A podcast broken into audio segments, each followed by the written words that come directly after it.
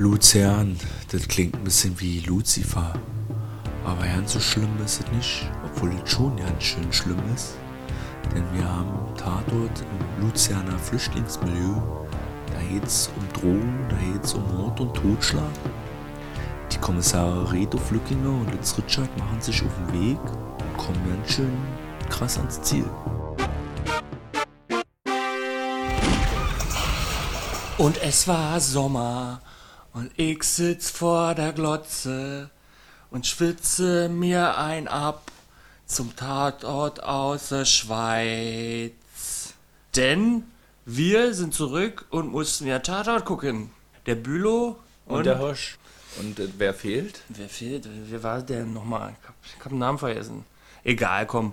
Also, wir gucken heute den Schweizer Tatort, der immer in Luzern stattfindet. Der hieß diesmal Schutzlos. Das war die 953. Tatortfolge. Und der Kommissar Reto Flückiger und Liz Richard haben ermittelt. Es ging diesmal um Flüchtlingsproblematik im Zusammenhang mit Drogenproblematik. Und es war auf jeden Fall Hochsommer draußen zur selben Zeit. Ja, Es ist richtig arschwarm. also Schwitzcast heute. Genau, dementsprechend war auch wahrscheinlich die Quote für diesen Tatort ziemlich schlecht ausgefallen. Das war die schlechteste Quote für den Schweizer? Schweizer Tatort bisher. Dabei war er besser als einige andere, muss ich gerne mal sagen. Nee, ist überhaupt die schlechteste Quote dieser Tatort-Saison. Und äh, kam aber bei den Kritikern relativ gut bei weg. Oh, Darüber der werden wir jetzt ein bisschen quatschen, weil wir sind ja auch irgendwie Kritiker. Ja. Bist du erleichtert? Ja, weil das schien mir schon trivial, aber trotzdem hat er mir gefallen. Ich habe schon Angst gehabt, dass die alle sagen, was für ein simpler Konstrukt der Handlung oder so. Und ich dann, na, ich will die einfach gestrickten Filme. Aber wenn also die du Kritiker, konntest relaxen. ich konnte relaxen, ich konnte mal richtig den Sonntag auch so nutzen. Ah nee, war ein Montag, war Mediathek. Das fand ich ja in dem Zusammenhang so interessant, weil ich habe ja vorher die Taz gelesen, ja, die Tageszeitung. Und da ging es um Flüchtlinge aus dem nordafrikanischen Staat Eritrea, die nämlich ähm, wahrscheinlich auch von Dolmetschern eingeschüchtert werden in Deutschland. Und dass die Dolmetscher Aussagen verfälschen. Das hat mich auch darauf gebracht, dass der Dolmetscher vielleicht ein Bösewicht sein könnte oder niedere Motive hat. Ja, na, ganz Also- nach Tatortlogik und nach Fortschreiten der Handlung musste ja der Täter irgendwo auch im Umfeld der bisherigen Person zu finden gewesen sein Mhm. oder eine der Personen gewesen sein.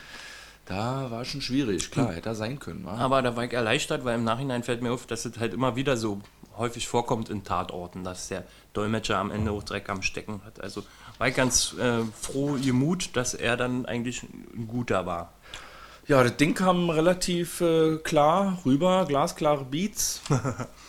Man musste jetzt äh, sich nicht irgendwie viel die Hirn verrenken und der Fall war relativ geradlinig und doch spannend, oder? Mhm, ja, fand ich auch. Also ich bin auch ein bisschen... Und fand auch realistisch, so vom Gefühl her. Ja, das ist auch, was die Kritiker sagen über diesen Fall. Also auch der Matthias Dell, der sagt, das ist, dieser Tatort ist ein weitgehend gutes Beispiel dafür, wie ein gesellschaftliches Milieu mit Interesse erkundet werden kann. Und auch noch die Flüchtlingsproblematik, die ja auch in den Medien relativ aktuell ist, aber in den Tatorten eher wenig vertreten ist, äh, fand er gut, dass das mal eine Rolle gespielt hat. Und dass die Flüchtlinge nicht wie oft dann auch so als Problemklumpen im Hintergrund spielen, sondern dass dieser Tatort auch ein bisschen aus der Sicht der Flüchtlinge erzählt wurde. Ist ja auch gerade sehr aktuell so, also wenn man jetzt mal aus Berliner Sicht darauf schaut, da ist ja gerade auch äh, mit dem Görlitzer Park so genau diese Problematik. Drogenhandel und Flüchtlinge sind ja genau gerade sehr aktuell. Aber wo wir bei Drogen sind, ich will schnell mal unser Bierchen hier mir zugute führen. Genau, ich war im Getränkefeinkost und habe nach einem Schweizer Bier gefragt. Der Getränkefeinkost in der Boxhanger Straße, der hat ja so äh, Bier von Kraft und Mikrobrauereien. Und da gibt es leider nichts aus der Schweiz. Das hängt wahrscheinlich damit zusammen, dass die Produktionskosten und die Lohnkosten in der Schweiz eben einfach sehr hoch sind und dass der Vertrieb dann nicht bis nach Berlin reicht. Okay. Es wäre einfach zu teuer, wenn man es dann hier kaufen würde. Also habe ich jetzt äh, von geografischer Nähe mich beraten lassen und wir sind wieder in Baden-Württemberg angekommen. Schwarzwald, das Waldhaus besorgt. Da habe ich gleich mal schön kühl, äh, weil der auch warm draußen ist, zwei Pilz besorgt und dann noch äh, Naturtrüb, ungefiltert. was ist denn Naturtrüb ungefiltert? Was erwartet mich da? Naja, da ist dann wahrscheinlich noch mehr Rückstände von den ganzen Hopfen und Malz da mit drin. Rückstände klingt jetzt nicht so lecker. Oder Aber mehr. was- was probieren äh, zuerst? Ich sage mal, nee, das ist wie Valensina mit äh, Stückig, weißt du? Okay, Also, wo dann noch die mit- halbe Apfelsine mit drin ist. Mit Fruchtfleisch. Mit also. Fruchtfleisch, genau. Ja. Also Bier mit Fruchtfleisch. Ich probiere mal Fruchtfleischbier aus. Waldhaus Naturtrüb, ohne Filter, zu Zigaretten mit Filter und Ich trinke den. Pilz. Prost. Also ich kann mich überhaupt nicht beschweren, passt Ast rein zum Wetter. Das Ja. geht runter wie Butter. Das ist wie eine Gewürzgurke in Bierform. Also, wenn man Gewürzgurke positiv sieht im Sommer. So, ne, kühl. Und äh, merkst du was von den Naturtrübe? Mach mal hier das Pilz zum Vergleich. Okay, ja, ich kann nicht wirklich einen Unterschied ausmachen. Ich bin da auch geschmacklich äh, nicht der beste Ansprechpartner, aber es schmeckt mir. Und jetzt äh, aus äh, im Hinblick auf Tatort, ist es dann eher naturtrüb gewesen? Der Tatort, der war war, schon naturtrüb. War sehr natürlich halt. äh, Wie ich eben schon meinte, der Realismus hat mich schon angesprochen. Diese Flüchtlingsproblematik hat mich auch an diese authentischen Filme, wie mir fällt jetzt nur spontan so Senombre ein, aber solche Filme, die halt genau solche Thematiken behandeln und auch berühmt und populär und beliebt sind, sind ja häufig auch diese authentischen, die nicht so verklärt sind oder so. Und in diese Schiene ist der auch reingefahren, sozusagen, der Tatort. Was mir auch aufgefallen ist, wir hatten ja jetzt äh, die letzten drei Tatorte waren alle so ein bisschen politisch gewesen und haben wir Wirtschaftlich, ja. eigentlich wirtschaftspolitisch vor allen Dingen. Und jetzt haben wir hier den vierten Tatort, der auch wieder politisch ist. Also Aber, auch irgendwie ja. sind ja Wirtschaftsflüchtlinge, aber nochmal mit einem anderen Fokus. Aber wir sind doch ganz schön nah an brisanten Themen Ja, der waren aber jetzt nicht Saison. nur Wirtschaftsflüchtlinge, das waren ja auch schon aus der Not geborene. wa? Ja, da fällt mir auch was ein, was jetzt äh, diese Drogenhändler betrifft und dass die oft aus dem Asylantenmilieu kommen. Äh, ein schönes Zitat, dass die mit Sicherheit nicht hierher kommen mit dem Traum, Drogenhändler zu werden. Genau. Das hat halt oft mit der Problematik zu tun, dass ihnen der Zugang zum ersten Arbeitsmarkt verwehrt ist und dann außer Not geboren mh, sie sich Beschäftigung suchen, wofür man keinen Arbeitsschein oder irgendwas braucht.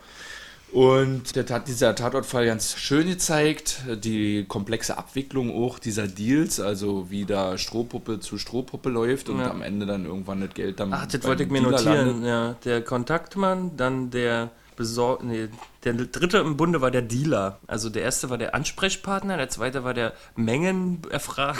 ich habe leider, die haben das ja formuliert als Begriff, habe ich mir Der erste nicht war auch der. Kassierer, ne? Achso, okay, der Kassierer, der Mittelsmann und der Dealer. Und unser Mordopfer war halt Dealer, der die Kokspäckchen im Mund transportiert, immer direkt zum Schluss als Übergabe an den Kunden weitergegeben hat. Und der wurde auf einmal, als er, also die Story müssen wir nicht unbedingt so detailliert aufschlüsseln, der wurde umgebracht und zwar mit einem Messerstich. So, und wer ist es gewesen? Ja. Das hat sich eigentlich relativ gut entspannt und war spannend zu beobachten, wie wir schon mal gesagt haben. Aber der Tatortblock äh, kritisiert ein bisschen das Ende von diesem Okay. Fall. Denn letztendlich sind die Halluzinationen von Flückiger gewesen. Der hatte da so ein paar psychische Probleme. Vielleicht war es auch Burnout, wie eventuell auch Odenthal. Der hat so Halluzinationen gesehen und konnte seine Wahrnehmung nicht mehr so richtig trauen und hat da auch am Tatort bei der Ermittlungsaufnahme äh, eine dunkle Gestalt auf der anderen Seite des Ufers gesehen. Ja. War aber, hatte gerade Halluzinationen und hat, ist dem nicht weiter nachgegangen und dann aber zehn Minuten vor Schluss fällt ihm das irgendwie wieder ein, er erkennt das auf einmal klar und das führt dann dazu, dass Auch, aber äh, sowas, sowas kann schon passieren. Also mir ist sowas auch schon passiert, dass die Sicht klarer wird, dadurch, dass man Zusammenhänge äh, im Kopf hat, war. Also ich fand das jetzt nicht so weit hergeholt. Vielleicht war es ja dann auch die Pause gewesen, die sich der Reto Flückinger da auf seinem Schiffchen gegönnt hat, Ja. dass er dann wieder klar sehen konnte. Genau. Also Ähm, in diesem Sinne öfter mal Pause machen. Ne? Genau, ich wollte nämlich in dem, wie hießen nochmal die neuen Kommissare im Gartenhaus? Welche Stadt, weißt du das? Frankfurt-Main meinst du? Genau, Frankfurt-Main. Da, die hatten ja auch, also ich wollte sagen, Flückiger hat ja hier in diesem auch ein bisschen Ansätze von, von den Frankfurt-Mainern Einfühlungsrückblenden gezeigt zum Schluss, weil die waren ja nur da äh, mit ausgestattet. Was meinst du damit? Nee. Einführungsrückblenden? Na, bei den äh, Frankfurter Tatort, der bestand auch die ganze Zeit daraus, dass sie in der Erzählung mit drin sind und sich da hineinversetzen, so, Ja. so Profiler-mäßig. Und das ist ja ihm zum Schluss auch so passiert. Da wurde ja die Handlung formuliert und er hat das alles vor Augen. Und dann kam er halt auch auf die Flüchtlingslady, die, wie ein- Jola war das, oder? Genau. Jola. Und sie war ja Schwester von unserem Mordopfer, hat sich am Ende herausgestellt. Man dachte halt den ganzen Tatort über, die werden, äh, sind verliebt, aber da war der eifersüchtige Navid, mh, der war dann tatsächlich auch der Täter. Also, wollte eigentlich die Yola beschützen Ja. vor dem Ebi, weil die sich einmal so per Schau gestritten haben, ganz heftig. ja, Und das hat er aber einen falschen Hals gekriegt und hat den Missverständnisse. Ebi dann aus Versehen mehr oder weniger äh, oder aus Notwehr umgebracht. Ja. Ich fand das ja auch sehr witzig, dass er genau den Move gemacht hat, den Liz Richard an, bei dem Drogenermittler dann kurz vorgeführt hat. Ja. Also diesen Griff mit dem Messer da. Genau, wir hatten nämlich auch noch einen Drogenfahnder dabei, den fand ich auch ganz angenehm. Der hat da mitermittelt. Das war ein super Trio, fand ich. Ja, auf jeden Fall, aber muss auch sagen, also er war halt auch wieder dieser typisch unangepasste. Also Ja, ich fand's aber irgendwie- gut. Ja. Klar, passt gut rein, ist gut für den Zuschauer auf jeden Fall. Und man muss auch mal, also ich möchte auch mal sagen, dann danke an das Drehbuch, danke an die Regie, Manuel, Florin, Henry.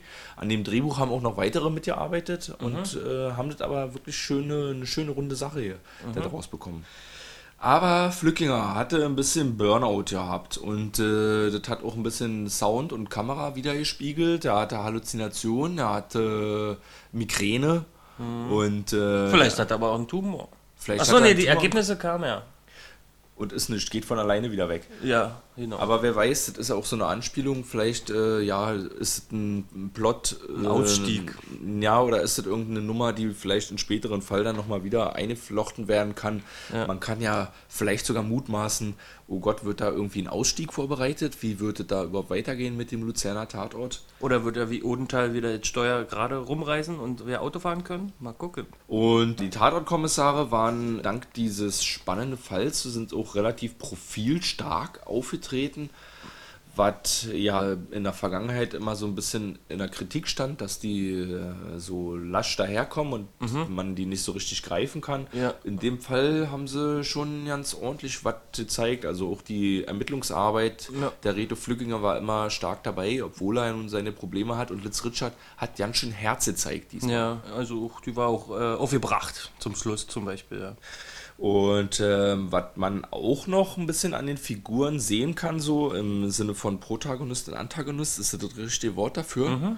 Äh, da ist auf der einen Seite hat man den Drogenfahnder, den Typ von der Einwandererbehörde und den Mattmann, die so ein bisschen die offizielle Linie in Sachen Flüchtlinge widerspiegeln. Also dieses, äh, ja, was macht ihr euch denn für einen Kopf in dem Fall? Es sind doch nur Flüchtlinge oder ja, hier die Flüchtlinge kommen alle So und eine Lappalie. voll, genau. ja. Also Antagonist, Protagonist ist ja immer so schwierig bei Krimis, weil der Täter ist ja unbekannt und der Antagonist ist halt der Endboss, der Bösewicht. Deswegen ist es schwierig zu Ja, aber ich meine jetzt äh, innerhalb der Ja, Ermittlung. Ermitt auf der Ja. Ermittlerseite. Ja. Und auf der anderen Seite haben wir dann eigentlich äh, Reto und äh, Litz, die trotz all dieser Widersprüche an dem Fall dranbleiben Ja. und es aufklären wollen. Und vor allen Dingen Litz, die schon mit viel Herz dann in diese Sache reingeht und dem gegenübersteht, was die anderen ihr da so entgegenpfeffern. Hey, Mhm, ist doch nur ein Ausländer. Na, ich finde, das ist so eine Art äh, Trio-Buddy-Movie-Konzept. So, dass der ist ja, die haben, verstehen sich nicht hundertprozentig, der Drogenfahnder und unsere beiden Mordkommissare. Aber die tun sich dann am Ende auch immer wieder zusammen, weil sie merken, die Dreier-Ermittlungsarbeit funktioniert halt auch, wa? Ja, und am Ende fährt dann der Mattmann, der neue Chef da, fährt die Lorbeeren ein, in dem der Fall aufgeklärt werden konnte. Mhm. Aber ist er neu? Der ist wohl relativ neu, den gibt es noch nicht so lange. Aber den kennen wir schon. Den kennt man schon, ja. Genau, und äh, die Bild weiß auch zu berichten, ein bisschen über die Hintergründe, was diesen Fall angeht, mh, wie viele Menschen äh, jährlich Asyl in der Schweiz beantragen. Das sind äh, um die 25.000 Personen und damit ist die Schweiz auf einem der vorderen Plätze bei den Asylsuchenden. Das sind auf 1000 Einwohner kommen ungefähr drei Personen, die Asyl suchen und eine höhere Quote in Europa weist sonst nur noch Schweden auf, Ungarn und Österreich. Und äh, was wohl auch der Wahrheit entspricht, ist der Transport mit des Kokains in diesen kleinen Kügelchen und dass auch die Dealer-Szene von Westafrikanern bestimmt wird. Okay. Ganz besonders auch, was diese Straße angeht, in der sich ja der Fall in den, dieser Dealerbude gesessen hat und wo sie auch da rumgedealt wurde. Äh, diese Baselstraße. Wir haben keine Mühen gescheut und haben auf Google Street View nachgeguckt und konnten den Original-Schauplatz bestaunen. Ja, und das war tatsächlich Baselstraße, ja. Und das ist äh, halt ein relativ bekannter Ort, die Baselstraße mit äh, hoher, hoher Migrationsanteil. Genau, und mit vielen Problemen, aber da wird auch viel unternommen. Okay. Die Baselstraße, die gilt übrigens auch als Straße der Angst. Okay. Und nirgendwo sonst in Luzern gibt es so viel Kriminalität. Und äh, wenn wir schon bei Kriminalität sind, können wir ja gleich mal den Bodycount machen. Bodycount. Wir haben zwei Tote, den Yola und die Abby, die beiden Geschwister. Ist ja tragisch eigentlich, wa? Ja, total. Also auch, dass sie am Ende dann in den Arm von Litz Richard stirbt, Ja. war schon ganz schön bitter. Muss waren ja. Dreh- und Angelpunkte in der Handlung auch, ja.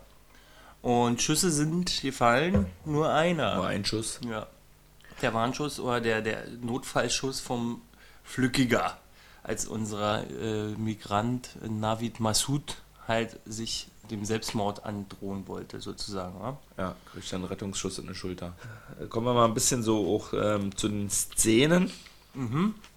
Da ist mir relativ früh auch schon die Optik dieser Folge aufgefallen, was die Kamera angeht. Also wir haben ganz schön dolle Farbverläufe über der Kamera, vor allen Dingen in den etwas weiteren Einstellungen Ja. und äh, auch in den Nachteinstellungen, was dann auch dazu beiträgt, ein relativ tristes Bild von Luzern zu liefern. Also ich habe jetzt auch bei den bisherigen Luzerner Fällen, muss ich sagen, noch nie so ein wirkliches Gefühl für die Stadt bekommen. Achso, ich, ich wollte gerade umkehren, vielleicht, also vielleicht, weil die trockenen Ermittler für mich auch immer dieses Bild generieren, bin ich da, eigentlich habe ich so das Gefühl, dass der Luzerner immer so, so eine Wahrnehmung für mich hat.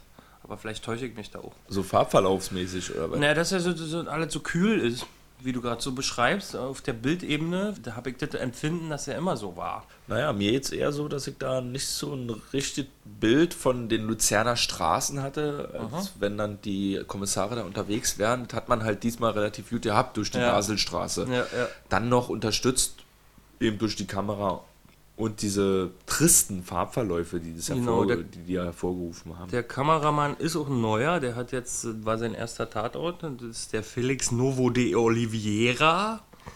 Und das war seine Premiere, hat er gut gemacht. Und ich finde auch, dass er halt mit dem Stunt-Koordinator, der heißt Marcel Stucki, der ist halt Stammpersonal beim Schweizer Tatort, äh, ganz gut zusammengearbeitet hat, weil bei den Szenen, da gab es ja immer dynamische Verfolgungen und Festnahmen und das war schon ganz gut in Szene gesetzt.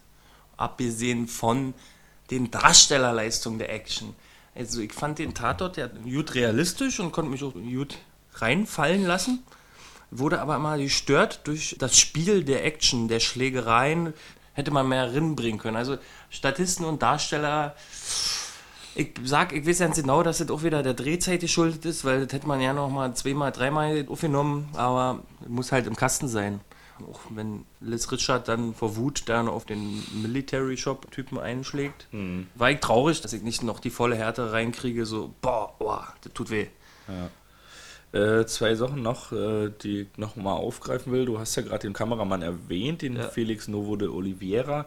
Und äh, diese iPhone-Optik, die diese Kamerabilder dann am Ende gehabt haben, ist dann auch der Kameramann eigentlich, der das dann darauf knallt irgendwie? Meinst du die diese Filter? Observierungs... Nee, ich meine jetzt die Farbfilter, die dann da auf dem Bild drauf liegen. Ist, das ist ja mit Sicherheit nicht der Kameramann, der sich dann eine Folie vor die Kamera macht. Ja, das wird dann- ja in der Nachbearbeitung. Ach so, ja, da können wir, hätte man noch gucken können, wer der Edi Editor ist oder der Cutter, weil der ist ja dann eigentlich dafür verantwortlich, welche Farbgebung in der Post-Production noch aufkommt. Ja. Kann aber auch gut und gerne mal sein, dass er der Regisseur oder der Kameramann selber ist, weil manchmal will man sowas ja nicht aus der Hand geben. Ne? Ja. Und äh, das wurde auf jeden Fall bei Twitter aufgegriffen. Diese Farbverläufe, die ja relativ typisch sind für Apple Hintergrundbilder oder ähnliche schicke Designprodukte. Und da ist zurzeit halt auch viel Werbung für Apples neues iPhone und da steht dann, sind immer ganz schöne Bilder drauf, auch mit so ähnlichen Farben, ja, aus so einem Türkis hinaus ins Orangene und so ähnlich waren die Farbverläufe da auch auf der Kamera gewesen. Und dann steht da drunter halt, dieses Foto wurde geschossen mit dem iPhone. Ja. Und das haben die Leute auf Twitter au- aufgegriffen und haben dann so gesagt, ja, dieser Tatort wurde mit dem iPhone gedreht. Ja, und da fällt mir was ein, weil ein Bekannter von mir hat einen Kurzfilm gemacht, so ein Filmstudent, Ja. und den habe ich mir angeschaut, habe meine Meinung dazu gesagt und habe dann gemeint, er ist bestimmt mit der Canon aufgenommen. Und er hat dann gesagt, nee, wurde, haben wir alles mit dem iPhone 6 aufgenommen. Also man kann damit tatsächlich auch äh, Filme machen, die äh, was... Also vielleicht gibt es da eine gewisse Optik, so diese Weichzeichner oder so, was ich bei, bei, bei diesen Werbeplakaten wahrnehme, ist dieser Weichzeichner-Vorfilter, der da schon irgendwie mit drin installiert ist, was ich ein bisschen unangenehm finde. Aber man kann tatsächlich da äh, Hochglanzoptiken erschaffen. Aber wa? mit Sicherheit nicht auf Kinoformat dann, oder? Da reicht schon die Auflösung ja nicht Na, aus. ist doch HD. Ich weiß ja nicht, welche Kinoansprüche man hat. Ich sag mal, gro- äh, ein Gothic-Horror braucht auch Grobkörnigkeit oder so. Kommt dann auch auf den Inhalt an. Also ich kann äh, mir schon gut vorstellen, dass man äh, ähm, jetzt kein super 4000K James Bond mitdrehen sollte, aber es kann schon Film damit gemacht werden. Ja. Und weil du eben gerade auch noch den Schwarzen erwähnt hattest, da ist eine Sache ganz am Anfang des Tatorts eine Szene gewesen, als sie den toten Abby finden. Der Ja. tote Abby, der hat äh, keinerlei identifizierende Dokumente bei sich, aber es ist erstmal ihnen klar, ja, ist ein toter Afrikaner. Und äh, der Witz daran ist aber, ja, Schwarze kommen halt nicht nur aus Afrika, Ja. Schwarze kommen auch aus anderen Teilen der Welt Ja. oder er kann ja meineswegen auch in Deutschland geboren ja, sein, aber er liegt da, er ist tot, er hat keine Identität, aber er ist erstmal ein Afrikaner. Mhm. Das halt haut nicht ganz so hin. Ich könnte mir aber auch vorstellen, dass es beabsichtigt gewesen ist, also Mhm. um genau so eine Klischeegedanken, so eine Alltagsrassismen auch ein bisschen hervorzukitzeln, Mhm. wie sie ja dann eben auch der Drogenfahnder oder der Asylbehördenbeamte oder eben Ja. der Mattinger, Ja. äh, der Mattmann dann auch gezeigt haben. Da kriegt der Zuschauer so eine Art Bestätigung, ja, siehst du, der, der, der Xenophobe, wenn das das richtige Wort ist, Ja. um dann danach nochmal einen vom Bug zu kriegen, dass halt die Umstände für Flüchtlinge halt scheiße sind. Eine andere Sache, die auch viel Unmut stoßen ist, ist mal wieder der Ton. Also kommt halt drauf an, wo man den geguckt hat, diesen Tatort. In Deutschland wird er leider synchronisiert ausgestrahlt, was eben dazu führt, dass der Ton manchmal ein bisschen dumpfer ist, ne? weil da werden natürlich die Hintergrundgeräusche weggeschnitten, dann wird er halt drüber gesprochen. Und der ist in der Schweiz, im Schweizer Fernsehen? Im Wird er im? Original ausgestrahlt. Ah, okay, krass. Und äh, das Interessante ist aber, vermutet auch Matthias Dell, man macht diese Syn Neusynchronisierung, weil die Untertitel als schwer vermittelbar gelten. Mhm. Aber auf der anderen Seite haben ja die Flüchtlinge und der Dolmetscher auch Englisch gesprochen, beziehungsweise Ja. Pidgin, und das war original untertitelt. Ja. Und äh, ist ja ein bisschen schade irgendwie, dass das da so verloren geht. Ich persönlich gucke den Tatort sowieso nur mit Untertitel, weil ich bei mir zu Hause ungern so laut Fernsehen gucke, wenn Ah. nebenan noch jemand schläft. Okay. Und äh, ich hätte überhaupt kein Problem damit, würde mich eher darüber freuen, wenn da Echt, ja? die Originalsprache drin bleiben würde und mache ich mir den Nee, Untertitel. ich fand's gut so, weil ich, ähm, wenn man auch so amerikanische Filme schaut, dann ist man ja auch das gewohnte, das Synchronisierte. Und ich konnte mich damit auch schnell anfreunden. Also ich habe das schon negativer äh, äh, kommuniziert, obwohl es genauso den Eindruck auf mich hatte, aber ich finde es mittlerweile ganz okay. Ja, aber guck doch mal zum Beispiel den Drogenuser, den sie dann da gezeigt haben und verhört haben, der Ja. da irgendwie in, keine Ahnung, als ob der da irgendwelche Effektmaschinen unter seiner Stimme gehabt hat, dann da irgendwie so auf ganz eigenartige Weise da seine Aussage in Okay. so einen seltsamen Ja, ja, Singsang vollbracht hat. Das wäre auf Schweizer Mundart wahrscheinlich noch schwerer zu verstehen gewesen, wenn er dann Ja. noch irgendwie da nuschelt. Aber wäre auf jeden Fall ein bisschen realistischer gewesen. Und auf der anderen Seite ist auch Reto Flückinger und Litz Richard, die ja auch mal ab und zu einen markigen Spruch rausbringen. Und der ist einfach mal markiger, wenn sie den in Im ja. originalen äh, Singsang hervorbringen können. Ja. Und da schalte ich auch gerne die Untertitel ein. Okay. Zumal bei diesem Fall, der wirklich gut gewesen ist. Oh, dann hätte ich aber mich wieder mehr konzentrieren müssen, dann wäre mir der. Dann wäre der vielleicht doch wieder nicht so gut gefallen. Also du bist auf jeden Fall jemand, der lieber, äh, der lieber synchronisiert guckt als Originalton. Ich mag's trivial. Auch wenn dadurch äh, Sound verloren geht. Wenn Inhalt verloren geht, also die Weil du da Art- hingucken musst. Na, früher war ja, äh, war ja, also ich habe das ja durch mein Umfeld gelernt, einen englischen Originalfilm zu schauen, ist ja dann noch ein Mehrwert, weil mein Lieblingsbeispiel ist Falling Down, wo ganz viele Fuck-Wörter rausgehauen werden in einer Diskussion und auf Deutsch heißt es nur, ja, Entschuldigung, meine Herren, das ist, ich wusste nicht, dass es ihr Pissberg ist. Und, und im Englischen ist es you fucking fuck, fuck, fucking fuck. Da habe ich halt gelernt, die deutsche Synchro vertuscht auch einiges. Und mittlerweile ist es aber so, dass es halt auf Deutsch auch dem angeglichen ist, dem Vulgären. Und deswegen bin ich ganz offen für Synchro, auch in diesem Fall hier. Wo wir schon bei Sound sind, muss man sagen, äh, Ein berühmter Muckermacher, wa? der berühmte Muckermacher haben ordentlich den Soundtrack beigesteuert für diesen Tatort. Plural oder Singular? The No Twist ist eine Band. Ach so, okay. Es sind mehrere Leute und Mihi hätte uns dazu mit Sicherheit auch noch ein bisschen mehr erzählen können. Wer war denn nochmal, Mihi? Ist so ein Kumpel aus Achso, Bayern. ah, gut. Na, wir hören ihn nochmal. Weil The No Twist auch nicht äh, ganz weit entfernt aus seiner Einflugschneise kommen, aus Weilheim in Oberbayern. Das ist so Elektromusik und ist auch so ein bisschen so ein Melting Pot, aus dem noch ganz viele andere Weilheimer Musiker hervorgegangen sind, andere Bands. Und The No Twist haben auch schon einen Soundtrack gemacht zu Absolut Gigant, Absolut, Absolute Giganten, zu Crazy und haben mit Bands zu tun wie Lali Puna zum Beispiel. Also da wurde ja schön eine Atmosphäre erzeugt durch deren elektronische Musik in Ja. diesem Fall. Also ich fand es mir als richtig gut gefallen, hat auch gut gepasst, hat auch dann wieder gut zu dieser iPhone-Optik gepasst. Dann noch so eine elektronische Musik, finde ich Mhm. Ja. sowieso immer ein bisschen schöner. Äh, auch so ein bisschen spannender, auch, passt auch ein bisschen besser zum Krimi, so Synth- aus dem Synthesizer heraus, ja. dann so eine Sachen zu entwickeln. Und wenn The No Twist halt auch für die Geräusche zuständig waren, dann konnten die bestimmt ein bisschen rumexperimentieren, weil äh, Flückingers äh, Hallus und seine Kopfschmerzen, die musste man ja auch soundtechnisch untermalen. Ja. Da kann man sicher, hat man ja viel Freiheiten, wie man das interpretiert. Ja? Und ganz unterschlagen will ich auch nicht, dass auch noch Beat Solar am Soundtrack beteiligt sind. Mhm. Das sagt mir jetzt aber weiter nichts. Okay. Achso, ich wollte noch mal, wir sind fast schon am Ende angekommen, oder Ich was? wollte war? noch die Erfurt-Beschattung erwähnen. Ja, die Erfurt-Beschattung, ja, was ist denn das eigentlich? Die Erfurt-Beschattung. Also wir haben ja die Jungs observiert so, das, äh, und rausfinden wollen, dass äh, das Quartier der Drogenverpackung in der Baselstraße 24a ist. Könnt ihr mal klingeln. Und dann hat der Flückiger ja, ist er hinter dem einen Drogendealer hinterhergestiegen und ist mit ihm Bus gefahren. Hat dann bis in die Nacht da äh, ihn beschattet an der Bushaltestelle, aber gefühlte sieben Meter entfernt so. Und, äh, und dann kam noch Les Richard und der Drogenfahnder hinzu und dann ist er zu denen ins Auto gestiegen und haben sie zu dritt zugeschaut, wie der Drogenhändler da in der Bushaltestelle sitzt. Und dann ist er halt hochgegangen zu der Frau da, von dem Drogenchef und, und der hat halt nicht wahrgenommen und das ist mir dann mal zu plump. Oder das ist auch so ein Realitätsverlust, den ich vorhin schon bei den Action-Szenen beschrieben habe, wo ich dann halt sage, der Schauspieler muss noch ein bisschen cooler zuschlagen.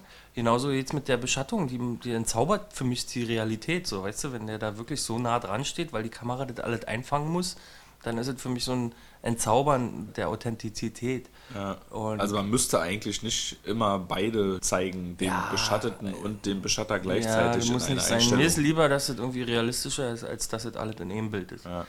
Und das nenne ich jetzt die Erfurt-Beschattung, weil im Tatort Erfurt, in der schon wieder irgendwie ad acta gelegt wurde. ist, genau. Da gab es ja die schöne Szene, äh, wo die drei Ermittler im Auto sitzen und wirklich der zu Beschattende irgendwie anderthalb Meter von denen entfernt steht und die glotzen da so rum und dann werden nicht wahrgenommen. Genau, und das ist halt, was nenne ich jetzt Erfurt-Beschattung. Jo, sehr gut, haben wir ins Glossar aufgenommen. Ich möchte auch nochmal auf eine vergangene Sache zurück äh, zu sprechen kommen, und zwar den Polizeiruf 110. Wir machen ja hier keinen Polizeiruf im Tatort-Podcast, aber den sollte man sich auf jeden Fall nochmal angucken, wenn man die Möglichkeit dazu hat. Christian Petzold, Kreise, Münchner Polizeiruf. Mit dem äh, Kommissar Meufels, glaube ich, heißt er, äh, Matthias Brandt, war wirklich ein toller Krimi gewesen. Also ohne zu viel Gelaber, mit ganz tollen Gesten, wo man auch einfach nicht viel sagen muss. Also mein Paradebeispiel ist halt auch, dass der Kommissar einfach kommt, seinen Ausweis zeigt und der gezeigte sofort weiß irgendwie, ja, was los ist. Und Okay. da kommt der Kommissar Ohne rein, genau, und sagt, ja, ich bin hier Mordkommission, sonst was. Sondern zack, diese- bumm, da wird der Ausweis gezeigt, genau, und diese Die äh, Beschreibung, die du gerade ausformulierst, erinnert mich halt auch an Italo-Western, was ich ja auch mal gut finde, weil ja viel wortlos visuell erzählt wird Ja. und auch die Dialoge halt auch nicht immer Worte benötigen. Ja. Und was äh, Christian Petzold meiner Meinung nach auch sehr schön geschafft hat, ist da so ein bisschen Privatleben der Kommissare zu erzählen, vollkommen ohne, dass es den Fall behindert hat. Also war wirklich sehr spannend. Aber nicht so viel Spoilern. Ich möchte da nicht so viel spoilern, auch wer am Ende dann, wie sich der Fall auflöst, auch nochmal relativ überraschend gewesen. Wer die Möglichkeit hat, sollte sich den nochmal angucken. Christian Okay. Petzold, äh, Berliner Schule-Regisseur, sehr schöne Ding. Okay. Und im Tatort-Zusammenhang, ähm, wir gehen ja in die Sommerpause. Ich weiß nicht, ob das jetzt hier auch noch drin passt. Ja, Äh, dieser äh, von Hamburg und Umgebung, unser Sidekick vom Schipper. So heißt der Sidekick. Sebastian Schipper. Nee, ach so, wie der Kommissar heißt. Ja, und wie heißt der? mal, Wotan Wilke Möhring ermittelt ja immer mit seinem Atzen und das ist Sebastian Schipper, also Genau. die Darstellernamen sind das gerade. Und der Schipper ist ja gerade zufälligerweise total erfolgreich mit seinem Kinofilm Victoria. Den hat bestimmt auch der ein oder andere schon wahrgenommen. Also ich wusste ja nicht, in welchem Zusammenhang das steht. Das ist ja die deutsche Antwort auf äh, Children of Men anscheinend. Also ein Film, der die ganze Zeit als Plansequenz äh, umgesetzt wurde. Das heißt ohne Schnitt. Ein ganzer Film ohne Schnitt. Ja, das ist ja im digitalen Zeitalter äh, möglich, weil Hitchcock hat das auch schon gemacht, aber die hatten ja begrenzte Filmrollen Ja.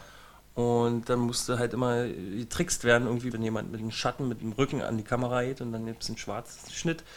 Und im digitalen Zeitalter kannst du das wirklich durchziehen und die haben das auch wirklich durchgezogen. Ich habe irgendwie gelesen, die haben da drei Durchläufe gemacht und der dritte war dann. ja. Und ein Freund von mir hat gemeint, der hat den halt im Freiluftkino geschaut und der hat gemeint, das fühlt sich an wie eine halbe Stunde. Also ist auch anscheinend eine Empfehlung. Ich will mir den auch noch antun. Ja, ich habe auch schon viel YouTube über den Film gehört. Man soll sich den unbedingt angucken. Der reißt einen richtig mit. Genau. Und der Zusammenhang ist, weil der Regisseur ist Darsteller am Tatort. Und der Bam. wird da ausscheiden. Ne? Also so, der ja. ist ja dann nicht mehr dabei. Ist ihm vielleicht auch seine Rolle ein bisschen zu klein gewesen. Man kann das auch jetzt gerade irgendwie nochmal in den Medien nachlesen. Haben wir Äh, auch irgendwo verlinkt. Guckt mal nach. Wenn es Sonst verlinken wir halt nochmal Sebastian Schipper, Victoria. Okay.